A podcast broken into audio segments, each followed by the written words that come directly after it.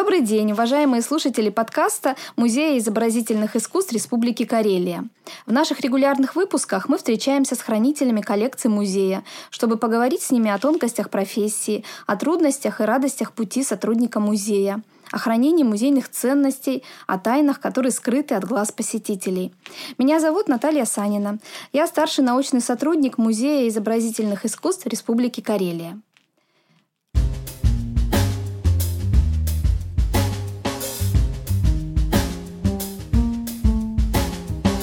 Сегодня у нас в гостях хранитель фонда «Отечественное искусство XX века» Юлия Павловна Киселева. Здравствуйте. Здравствуйте. Расскажите, пожалуйста, как давно вы работаете в музее? В музее и сразу ли вы стали хранителем? В Музее изобразительных искусств я работаю с 2012 года и сразу поступила на должность хранителя музейных предметов. Незаметно уже пролетели 8 лет интересной творческой деятельности. А скажите, пожалуйста, какое вы имеете образование и с каким образованием можно стать хранителем коллекции? Ну, получается, что в российских вузах нет факультетов, которые бы готовили непосредственно хранителей музейных предметов и хранителей музеев, поэтому приветствуется высшее образование гуманитарное, педагогическое, историческое или же, может быть, э, смежное, искусствоведческое, опять-таки. Ну, в частности, у меня высшее педагогическое образование. А вообще вот это образование помогает сейчас в вашей профессии? Ну, учитывая, да, то, что оно еще и в области искусства, то есть я педагог изобразительного искусства, мне это очень помогает.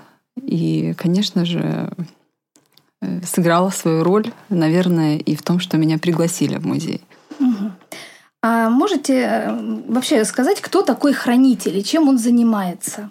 Э, да, безусловно, само по себе уже определение хранитель э, вызывает ассоциацию, что этот человек что-то хранит, сохраняет. Действительно, это сотрудник музея, который обеспечивает ответственное хранение. Вот это слово мне очень нравится.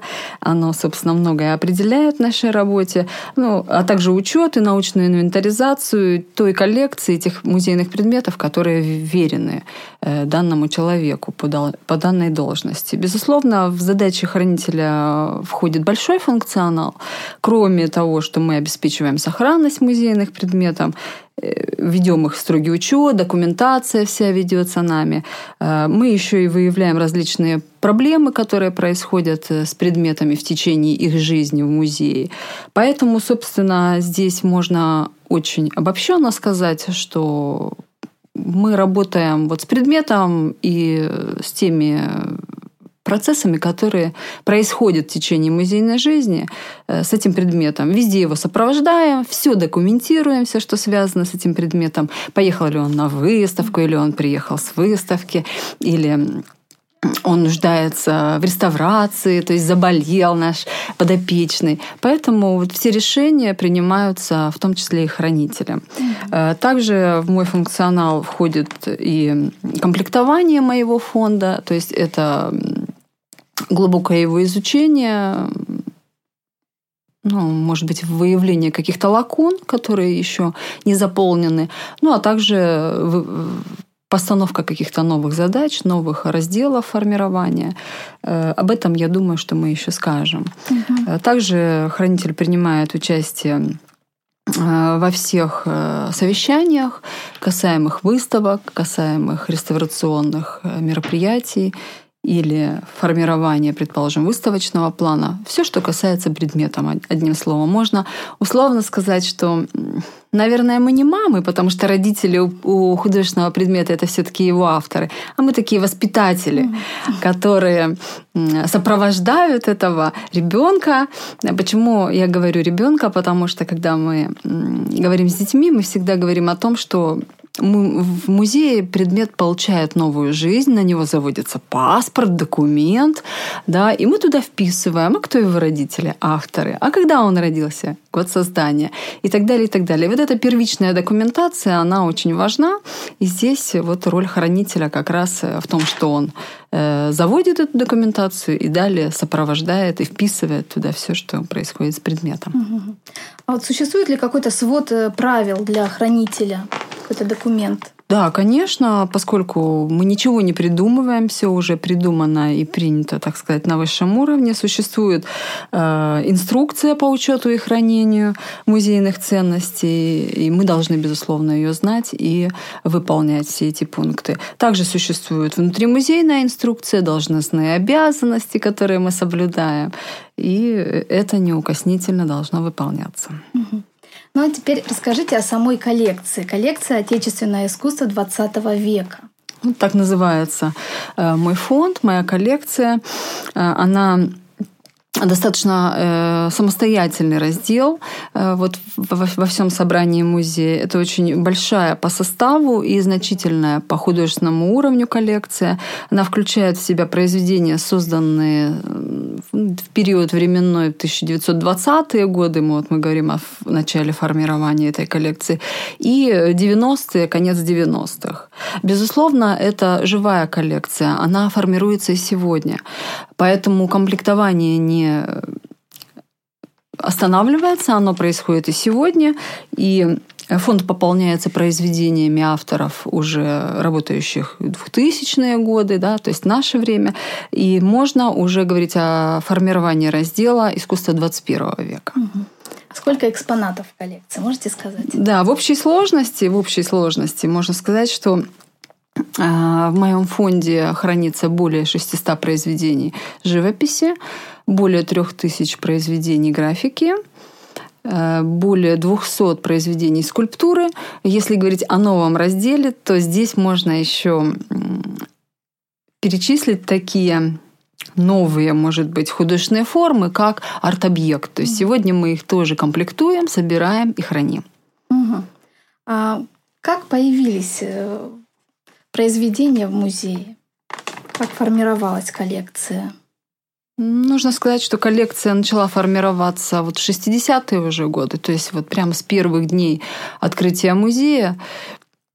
А, пополнялась за счет поступлений э, первоначально вот из Краеведческого музея, запасников Министерства культуры. Наиболее активными для комплектования можно отметить 70-е и 80-е годы.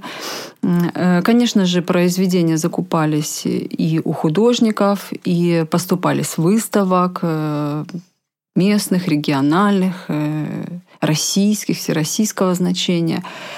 Также произведения дарились и этот процесс, я уже говорила, и сегодня не останавливается, то есть пополнение фонда, фонда именно моего происходит ежегодно. А есть ли в коллекции какие-то основные разделы? Да, безусловно, с момента основания музея и формирования и комплектования фондов музея выделились, э, наверное, очень логичные для нас э, разделы. Это искусство севера, Карелии, то есть произведения, отображающие красоту Карелии, красоту севера. Это искусство самого, наверное, ближайшего нашего соседа и крупнейшего художественного центра искусства Ленинграда, а сегодня Санкт-Петербурга. Мы его продолжаем комплектовать, и это очень логично для нашего музея. Искусство 20-30-х годов тоже с момента основания музея формируется, и в нем есть лакуны. Сегодня мы тоже стараемся их заполнять. Калевала в произведениях художников это тоже очень интересный и значительный раздел. И сегодня он тоже пополняется. Мы этому очень рады.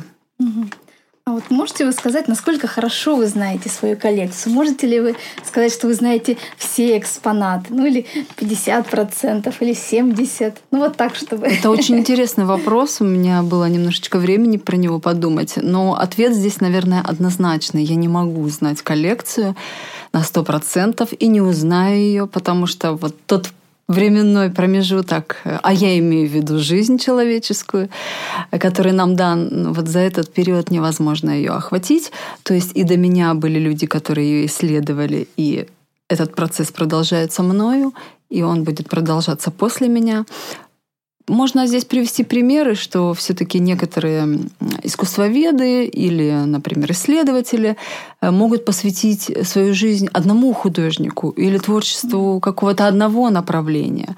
А здесь же большая коллекция, ну, к примеру, 600 произведений живописи — это около 400 авторов.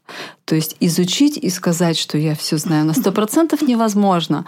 И это очень интересно, потому что ты все время что-то познаешь, и вот мы заговорили об образовании, об образовании. Конечно, самообразование в данном случае никто не отменял. И мы все время начитываем материал, все время знакомимся с новым автором, открываем его для себя. И таким образом все больше любим искусство и наш музей. Ну, вот эти открытия, важны они для вас лично и вообще для нашего музея? Безусловно, важны, потому что,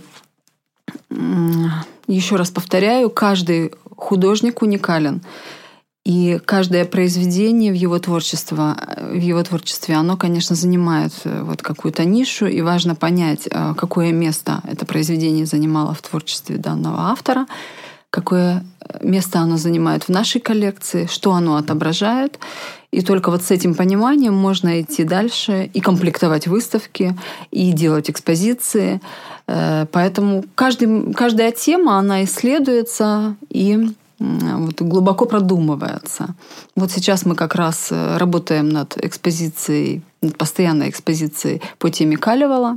Это будет интересный новый раздел нашей постоянной экспозиции, и он, конечно, требует огромного количества э, труда всех сотрудников. Я вот просто подчеркну, что всех. Ну, это, конечно. А можете вы э, рассказать, как проходит рабочий день хранителя? Такие основные пункты. Да, безусловно, поскольку в мои обязанности входит а, как раз наблюдение за предметами и за их состоянием сохранности, то мой день начинается, в общем-то, с измерения температуры и влажности. Мы это называем наблюдение за ТВР, но в данном случае это не телерадиовещание, а как раз э, температурно-влажностный режим. То есть мы обходим э, вместе с лаборантом э, все помещения, в данном случае моего хранения, измеряем температуру и влажность, сравниваем их с параметрами прошлого дня.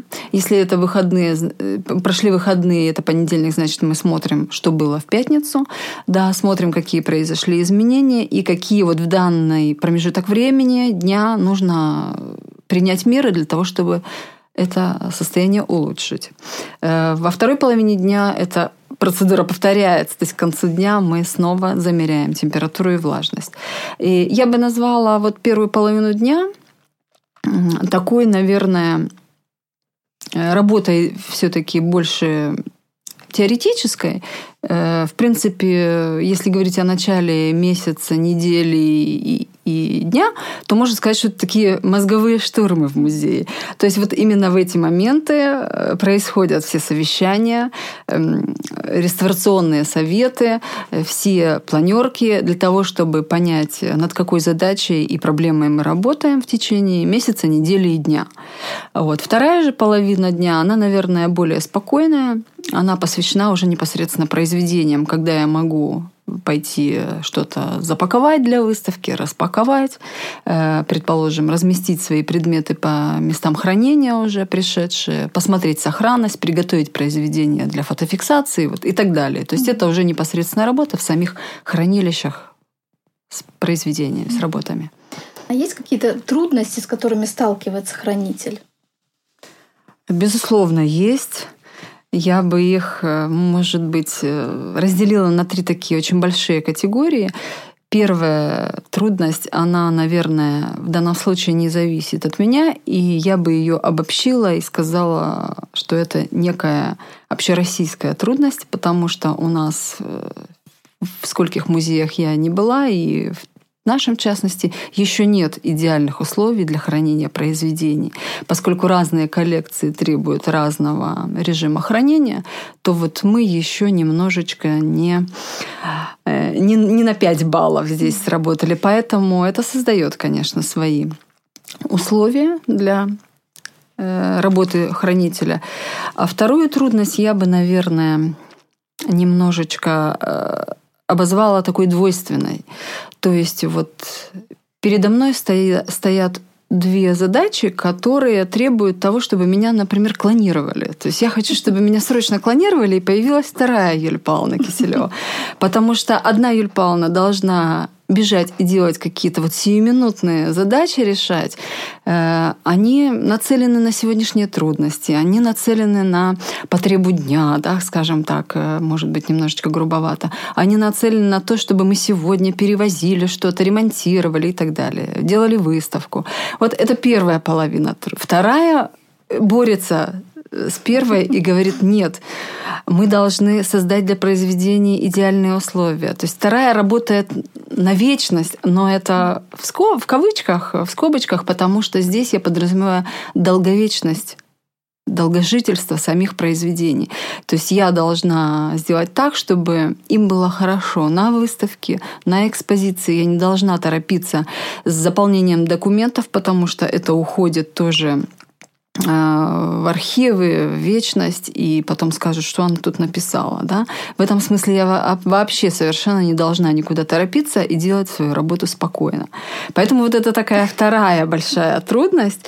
И, наверное, вот эта двойственность, она и порождает какую-то большую загруженность, э, связанную и с хранительской работой, связанную с большим, может быть, с большой такой с большим текучим ритмом наших выставок, их очень много на сегодняшний день. То есть мы просто немножечко не успеваем все это документировать, все это вовремя делать. И здесь есть проблема во времени, скажем так. Понятно, спасибо. Встречались ли, встречаются ли в нашей коллекции какие-нибудь неожиданные или необычные экспонаты? Да, безусловно. Вот сейчас в рамках э, работы над госкаталогом мы проверяем базу своих предметов, мы проверяем, есть ли датировки. И выявляются очень интересные э, различные моменты. Здесь я еще хочу сказать о разноплановости работы хранителя, потому что мы выступаем то кладовщиками, то упаковщиками, то вот в данном случае некими такими исследованиями следователями, потому что приходится проводить целое расследование э, по истории предмета, по его бытованию, по его созданию. То есть если нет датировки, это необходимо выяснить, как он попал предмет, если это в музее, если это не документировано, значит, это тоже необходимо выяснить. И таким образом э, возникли ряд интересных историй. Вот в частности, у нас на сайте сейчас есть рубрика «Самый-самый», Э, рекомендую всем с ней познакомиться. И вот Оказывается, мой фонд, он рекордсмен по самым-самым большим произведениям. Вот, предположим, приведу примеры, что как раз на сайте я отразила эту информацию. Мы описали самый большой предмет в коллекции живописи у нас. Это диорама «Мурманские промыслы». Она длиной у нас составляет 7 метров. Вот, предположим, один рекордсмен. А, там еще была, было целое расследование по авторству. Сегодня мы должны это документировать и закрепить измененное авторство. Э, есть рекордсмен, предположим, в графике. То есть чем, казалось бы, может удивить коллекция графики? Ну, акварели, ну, гравюры, ну, что там люди рисовали карандашиком, чего-нибудь там печатали. А оказывается, у нас есть уникальные ксилографии Пуэрто пуэрторикского художника Гарсии Риверы. А, это аксилографии, которые достигают э, высоты трех метров. Да? Но если говорить о двух параметрах бумаги, то как раз э, в данном случае это будет высота. Возникает вопрос, а как художник делал эти ксилографии? Ведь это очень э, техника сложная. Mm-hmm. Как можно найти дерево? Mm-hmm. Вот вы представьте трехметровое вырезать из него изображение, покрыть его краской и отпечатать. Ну, это даже не приходит мне в голову. Да? И тогда пришлось выяснить, да, как же этот художник работал. Мы делали запросы по нему, выяснили, что он сам лично приезжал на выставку, которая проводилась тогда в центре «Выход». Это участие как раз этих зарубежных художников в интересных проектах. И э, выяснилось, что он режет на кусках фанеры, то есть он режет произведение частями, расстилает большой лист рисовой бумаги, э, накладывает эти отпечатки и затирает их обыкновенной ложкой. То есть таким образом, да, он получает большие скомпонованные ксилографии. И это очень большая редкость не только для нашего музея и России, но вообще в мире. Мало таких ксилографий такого огромного размера. Будет ли у нас возможность показать эти вещи когда-нибудь на выставке? Я надеюсь, может быть, э, мы как раз и придем к тому, что нам нужно сделать выставку самый-самый и показать вот наших рекордсменов, заинтересовать таким образом э, наших людей. Юлия Полна, а есть ли у вас какие-то особые предпочтения, какие-то авторы, которые вам больше всего импонируют или более понятны, интересны? Здесь тоже будет мой ответ неоднозначным, потому что чем дальше я и больше изучаю коллекцию, тем большее количество авторов я открываю для себя. И в данный конкретный момент мне нравится именно тот автор, о котором я читаю и знаю. Ну, предположим, я сейчас сильно увлечена Мюдом Маричем Мечевым, была куратором двух его персональных выставок. Мне посчастливилось быть с ним знакомой, с его семьей. Поэтому я, конечно, очень ценю э, вот эту часть его коллекции монографической, которая есть у нас. У нас более 400 его произведений. И надеюсь, что эта коллекция будет пополняться. Все мы для этого делаем. Э, также вот совсем недавно мне удалось познакомиться с интересным петербургским автором Давидом Плаксиным.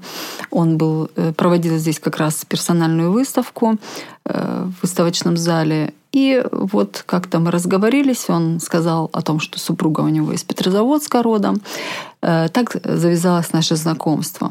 К сожалению, вот в 2018 году автор ушел из жизни. Но жена пригласила нас в мастерскую и сказала, что вы можете выбрать для музея те произведения, которые считаете нужным. И вы представляете, нам удалось привести для нашей коллекции более 200 его произведений. Это очень интересный, концептуальный автор. Э, вот я надеюсь, что нам удастся показывать его на выставке новых поступлений, в том числе и тот раздел его творчества, который я тоже отношу к интересным произведения искусства — это арт-объекты, которые работают в двух-, трехмерном пространстве, и это интересно вот посмотреть будет зрителю. Mm. Вот такой вопрос, Юлия Павловна.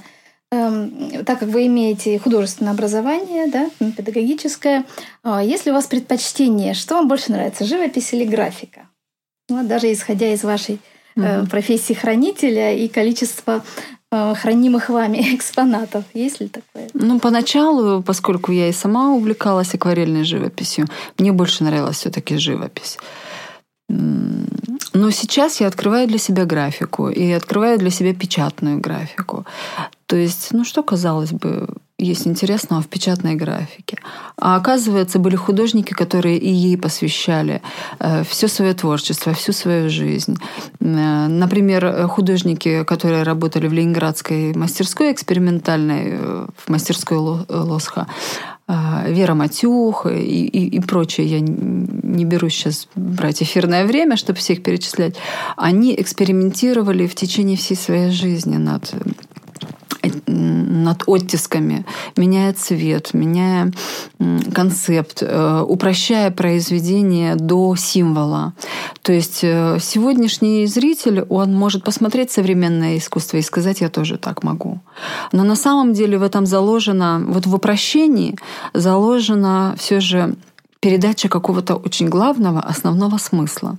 И, и, и в этом плане не все художники могли упростить свое творчество так, чтобы мы увидели в этом знаке, в этом цвете то, что побуждает нашу душу именно вот к этому переживанию. В этом и смысл искусства. Найти отклик, сопереживания. Как вы думаете, какие нужны черты, какие черты характера должны быть у хранителя коллекции? Есть ли да, это очень интересный вопрос, э, потому что, в принципе, я бы начала тоже с такого обобщения. Я бы начала с того, что вообще э, человек должен любить свое, свое дело. То есть любить то, чем он занимается. Это касается и педагогики, да, если не любишь детей, не нужно приходить в школу и не нужно работать с детьми. И то же самое здесь, если ты любишь искусство, если ты готов э, понимать художников, готов э, это изучать, то тогда ты можешь здесь работать. И в этом плане мне повезло, я считаю, что я нашла свое предназначение, я нашла свое место, я понимаю, что здесь я принесу пользу. Вот для меня это очень важно. Это в общих чертах. Э, конечно, вот среди многоплановости нашей работы нужно выделить все равно те цели, которые ты э, сможешь поставить и успеешь их достичь. Учитывая, что наша жизнь короткая, а в музее уже пролетело 8 моих лет, э, я понимаю и анализирую, а что же я сделала, а что же я смогу сделать. И каков будет мой маленький вклад вот в эту общую работу по сохранению наследия, э, каков будет мой вклад вот в этой машине сегодняшней, когда мы все как винтики работаем на одну цель, на одну идею. И вот в этом плане я бы выделила такое целеполагание. То есть все-таки человек должен сосредоточиться на какой-то мысли. Тебя все время будут от нее отвлекать. Все время будут вот эти сиюминутные задачи, но ты должен идти к этой цели, ты должен быть настойчивым, то есть в каких-то вещах я просто, например, отказываюсь от какой-то работы в, пла- в пользу вот этого. Да, может быть, меня за это будут укорять мои сотрудники, но тем не менее я делаю то, что зачем я пришла в музей работать. А здесь также, наверное, важно важна аккуратность и ответственность. То есть вот э, я всегда говорю о том, что мы имеем дело с ценными предметами, многие из которых существуют в одном экземпляре. Поэтому все, что касается их, должно делаться с большой аккуратностью, ответственностью. Это исключает вот такой момент формального отношения какого-то, ай, и э, какой-то халатности – то есть вот я должна все четко продумать, как этот предмет, предположим, поедет на выставку, как он будет упакован, будут ли его брать в перчатках, э, какой будет цвет на выставке и так далее. То есть все это мы заранее должны продумать, придумать, э, спросить у тех людей, которые этот предмет будут выставлять, и как он потом вернется, в какой сохранности. Поэтому вот здесь должно быть понимание, что вот все-таки нам доверено нечто очень важное, нам доверены все-таки государственные ценности. Скажите, пожалуйста, а вот часто ли работы из вашей коллекции участвуют в выставках музейных? В том-то и дело, что часто. Вот с этим, с этим и связана трудность, эм, поскольку фонд очень подвижный, и участие моей работы принимают не только вот в наших текущих выставках, но и в вывозных э, каких-то выставках. Предположим, сейчас работы, уникальные произведения Михаила Цыбасова находятся на экспонировании в Мурманске. Да, и мы тоже долгое время их готовили. Это большой пакет документации и так далее, да, описательные моменты. Вот ждем, когда вернутся обратно эти произведения. Э, сейчас готовится произведение к постоянному экспонированию. Это критический момент для произведений. То есть я стараюсь внушить сотрудникам, которые работать будут на выставке с выставкой, с постоянной экспозицией, о том, что вот сейчас они испытывают стресс. То есть то, что на них светит свет, то, что не совсем э, хороша наша система там, кондиционирования и э, климат-контроля, мы должны э, обязательно за ними следить, учитывая, что это будут графические произведения, которые наиболее подвержены воздействию среды. Угу.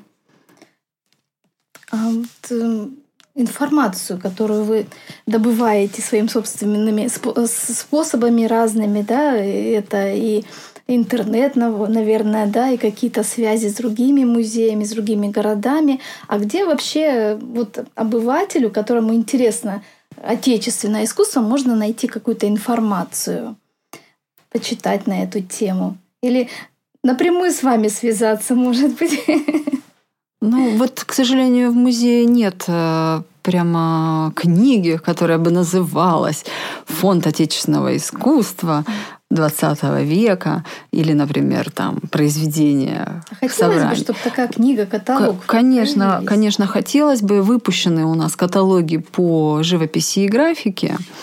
А, но я считаю, что на сегодняшний момент они уже устарели, то есть они уже выпущены много лет назад. Сегодня уже бы нужно делать редакцию и, соответственно, пополнять новыми работами. А, наверное, необходима работа потому, что мы должны как-то раздел современного искусства тоже обозначить. То есть если у нас есть искусство 20 века, то 21 это какое искусство? Современное, новейшее и так далее. Да? То есть сегодня уже э, искусство после 2000-х годов тоже должно как-то обозначиться у нас и изучаться, и публиковаться. Вот. В основном, конечно, все, что касается публикации, это были наработки предыдущих сотрудников, и это очень большая работа, которая даже до сих пор еще не опубликована полностью. И, может быть, нам стоит разобраться с тем, что сначала мы вот эти труды все изучим сами, опубликуем, и уже пойдем дальше. А что касаемо почитать информацию, то если человеку интересен какой-то художник, я думаю, что сегодня он найдет большое поле информации. Я сама пользуюсь тоже интернетом. Я очень люблю смотреть репортажи с самими художниками, если они являются живыми и действующими. Приведу пример, что вот э, совсем недавно была выставка, выставка Анатолия Заславского – в Петербурге. И был прекрасный репортаж с ним, когда он просто подходил к своим работам и рассказывал о них. Поскольку мы храним этого художника, угу. и произведение Анатолия Заславского есть у нас, то, конечно же, это было для меня просто кладезь.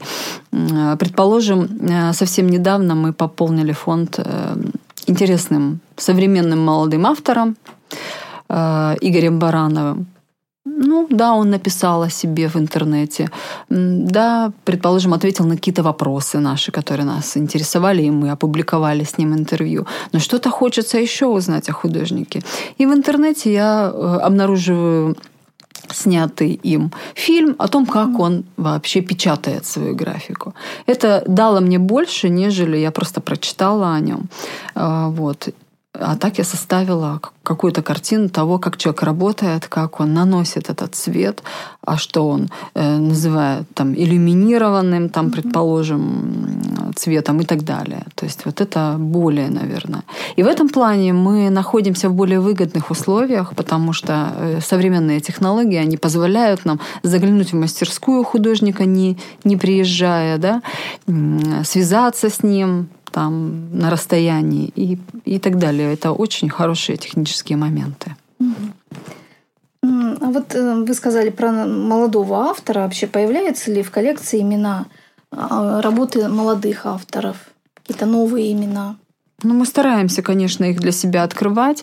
И э, когда мы несколько лет назад э, продумывали концепцию комплектования, мы как раз попробовали выявить вот те лаконы все-таки, которые у нас есть и которые нам необходимо доукомплектовывать.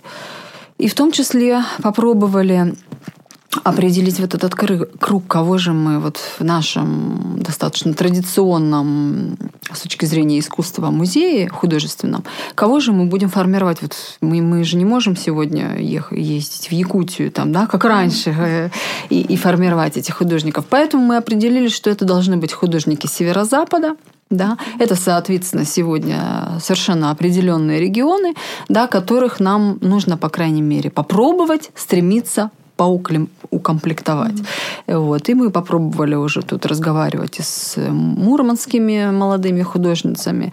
И к нам приезжал очень интересный автор новгородский Александр Алигеров, но пока его не удалось нам э, укомплектовать, э, поскольку все упирается в то, что все-таки художники сегодня хотят, чтобы их покупали. И это, может быть, правильная позиция. Поэтому только дарами мы не можем питаться, да. Мы сегодня должны вести закупки современных авторов. Вы думаете, ваш фонд интересен жителю, человеку 21 века, нашему поколению современному? Да, это очень интересный был для меня вопрос. Э, я его задумала и, и продумала следующим образом. А, а интересен ли наш музей сегодняшнему зрителю, посетителю, а интересно ли современное искусство современному зрителю. И тогда уже будет, будут интересны какие-то отдельные его коллекции или какие-то отдельные авторы. Вот в этом плане а, Конечно, нужно понимать, что сегодня музей должен тоже немножечко смотреть вперед, дальше, чем просто развитие каких-то современных технологий, и понимать, что все равно э, недостаточно того, что мы, предположим, что-то опубликовали на сайте, или мы вышли в онлайн и что-то рассказали. А будет ли это интересно все-таки офлайн? То есть мы должны понимать, что музей должен быть интересен, подлинник должен быть интересен. И вот в этом плане, конечно, современные технологии прекрасно на это работают, но мы должны показывать подлинники, привлекать внимание к подлинным произведениям. Отношение к современному искусству очень неоднозначное. То есть э, мы прекрасно понимаем, что зритель достаточно консервативен. Ой, я могу так нарисовать, ой, это мазня, ой, зачем вы это показываете? Но в этом случае мы берем на себя роль э, того, что мы должны зрителю это объяснить, зрителя воспитать и показать очень правильно, очень концептуально э, выстроено традиционное искусство и новое искусство. Для того, чтобы зритель, придя в музей, смог э, понять, кто он в этом мире, э, как, какое он занимает место. То есть современное искусство, я считаю, если ты современный человек, ты сегодня ведь э, не можешь обойтись без компьютера, без гаджетов. Да? Если ты считаешь себя современным человеком, наверное, ты изучаешь и современную музыку, и тебе интересен современный танец даже в такой традиционной области, предположим, как балет да? Э, ты ходишь, смотришь какие-то современные спектакли или современные интерпретации прошлых тем. Точно так же и здесь необходимо подтянуться, и задача музея подтянуть зрителя к пониманию современного искусства и того, как сегодня художник выражает свою мысль и что он хочет донести. Спасибо. А есть ли у вас планы на будущее в плане формирования коллекции или выставочные планы? Такой традиционный вопрос. Да, и он опять-таки тоже связан с деятельностью музея. То есть здесь э, нельзя поставить свой какой-то личный план и прямо ему следовать, да, а необходимо идти э, всем вместе в одном направлении. Вот это, наверное, важное часть работы коллектива, когда мы всем смотрим в одну сторону и работаем на один проект. Э, сначала я тоже была достаточно консервативна и традиционно во многих устоях и говорила, зачем нам этот сайт, почему мы все время его пополняем. Сегодня я понимаю, что это необходимость и очень благодарна современным нашим сотрудникам в отделе развития, которые все время нас на что-то вдохновляют. Они все время говорят, надо это, опишите про это, а теперь расскажите это. И э, даже экспозиция вот постоянная, она сегодня делается немножко в новом ключе. То есть, когда зритель придет к нам, я надеюсь, э, в начале 2021 года э, на экспозицию по Калевале, то он увидит новое прочтение этой темы, а также увидит новое понимание и, ну, может быть, какие-то современные подходы э, к экспонированию произведений. Вот в данном случае мы все должны шагать в одну сторону, в ногу и все-таки какие-то общие цели ставить по развитию музея, по комплектованию современного искусства. Поэтому важно и разрабатывать сообща какие-то научные концепции комплектования и на совещаниях э, говорить о том, что сегодня нужны вот именно такие выставки, и тогда под эту выставку мы какие-то предметы комплектуем, или сегодня важны вот эти темы, значит, мы это комплектуем. Поэтому вот здесь э, достаточно гибкое должно быть мышление у хранителя и у всех сотрудников для того, чтобы мы понимали, а что сегодня важно человеку, будет ли это важно завтра. И мы с этим уйдем тогда вот уже в такое, в нечто национальное такое достояние такое.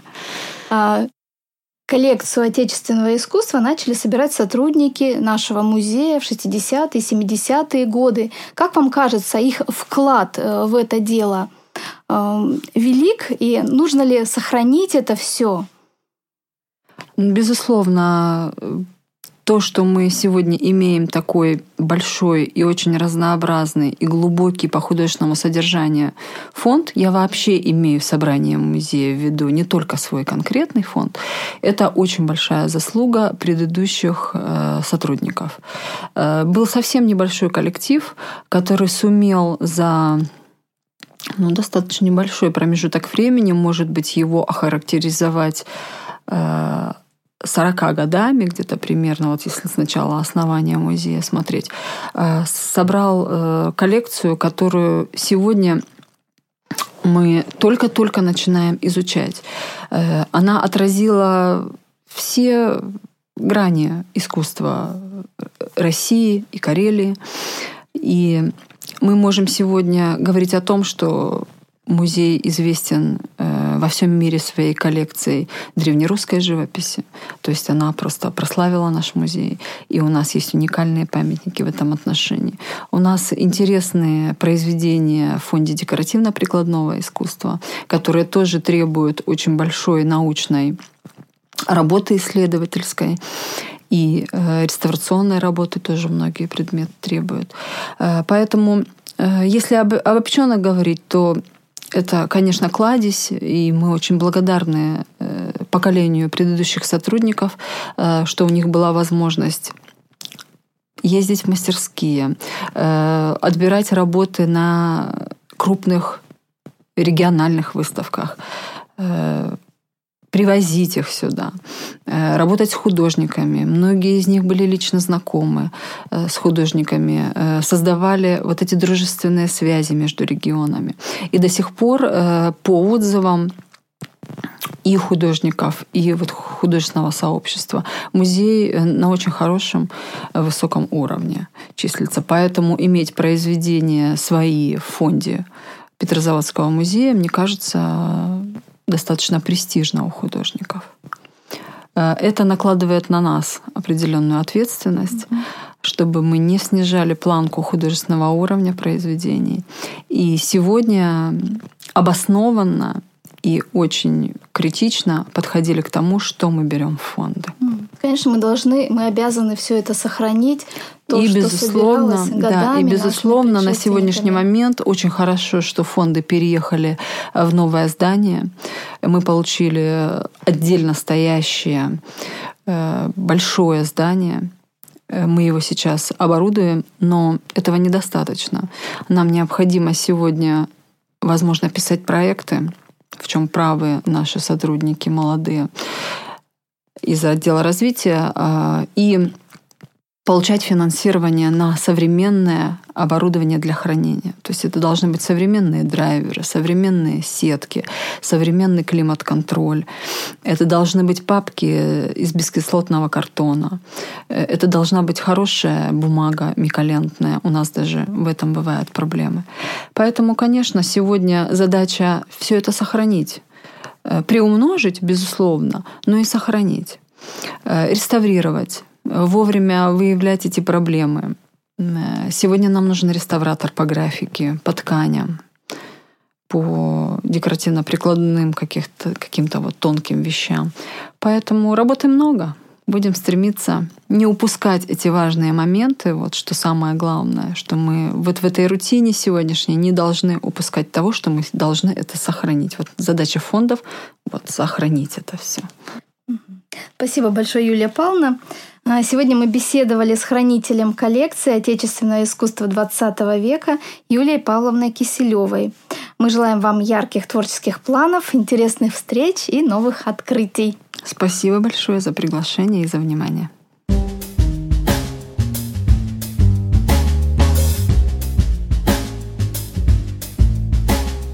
Материалы подготовлены в рамках реализации проекта победителя конкурса «Общее дело» благотворительной программы «Эффективная филантропия» благотворительного фонда Владимира Потанина, 2020 год.